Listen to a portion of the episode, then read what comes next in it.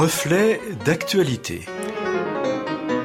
Une approche chrétienne de l'actualité de la semaine. Amis auditeurs, bonjour.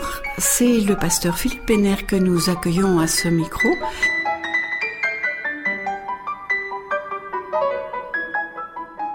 Vive la liberté. Après deux mois de confinement, les Français redécouvrent la liberté.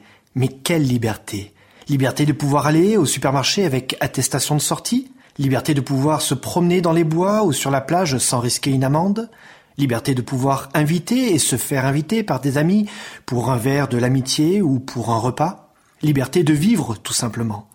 Certes, nous avons pu reprendre une vie faite de mobilité, de rencontres, de travail et de loisirs, mais notre liberté est-elle totale? Nous nous rappelons tous l'impact dans nos vies des attentats terroristes du 11 septembre 2001 à New York. Pour les plus jeunes, ils ont vu les vidéos sur Internet ou même les photos dans les manuels scolaires de ces deux avions pilotés par des terroristes islamistes qui se sont écrasés sur ces deux tours du quartier d'affaires de Manhattan. Comment ne pas oublier ces plus de 3000 morts et des milliers de familles endeuillées?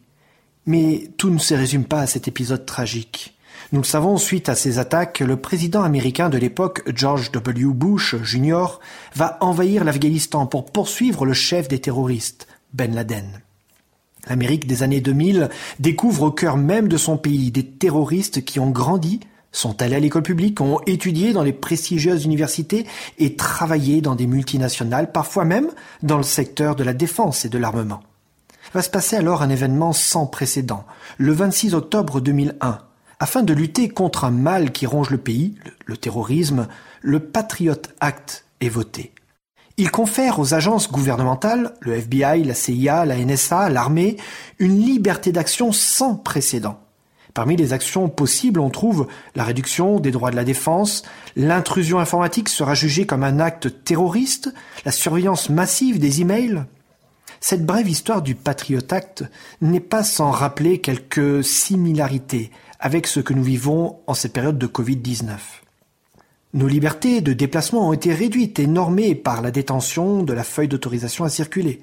À présent que le déconfinement s'applique, c'est une application qui est proposée pour être tracée et savoir si nous sommes en contact ou en proximité de personnes potentiellement contaminées. Atteinte aux libertés de circuler en toute discrétion ou outil pour se protéger d'un virus qu'on ne maîtrise pas. Cette application proposée amène bien d'interrogations. Mais la question qu'elle soulève en moi est véritablement celle de la liberté. Nos démocraties modernes sont très attachées à ce terme, liberté. Nombre de pays en ont fait des devises ou un slogan. Mais n'est-il pas surprenant, paradoxal, que le pays des libertés, les États-Unis d'Amérique, soit un des pays qui surveille le plus alors que le virus faisait ses ravages en Europe et commençait son arrivée sur le nouveau continent, le président américain Donald Trump appelle à la révolte contre le confinement imposé.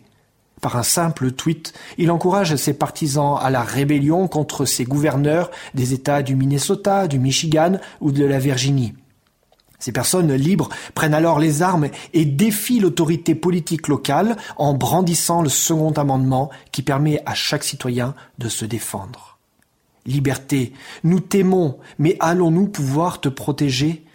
Protéger des peurs, des préjugés, de l'autoritarisme?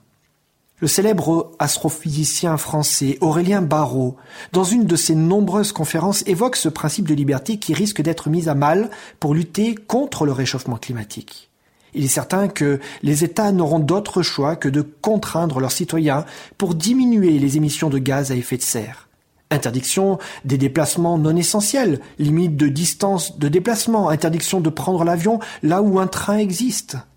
Ces règles qui vont restreindre nos libertés, nous les imaginions dans les films de science-fiction, pas dans le quotidien de nos vies, et pourtant nous nous en approchons à grands pas.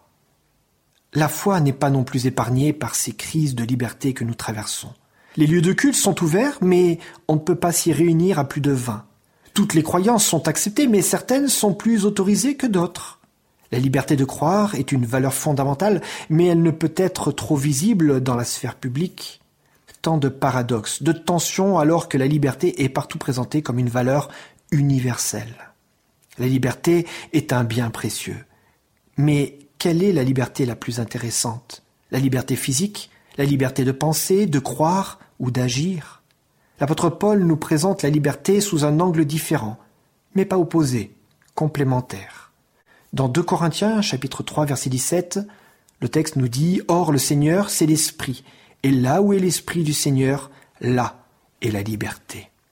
La liberté passe aussi par la prise de conscience de notre état. Il ne s'agit pas d'un acquis, mais d'une chose que nous devons rechercher en permanence. Ce n'est pas un objet, un Graal, mais une disposition que nous obtenons gratuitement.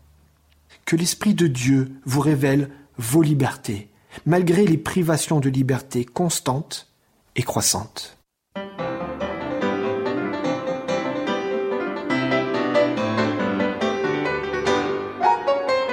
Merci au pasteur Philippe Pénère pour cette euh, réflexion. Je vous rappelle que vous pouvez nous en demander le texte qui vous permettra d'en découvrir toute la substance et puis aussi vous pouvez retrouver cette chronique en podcast.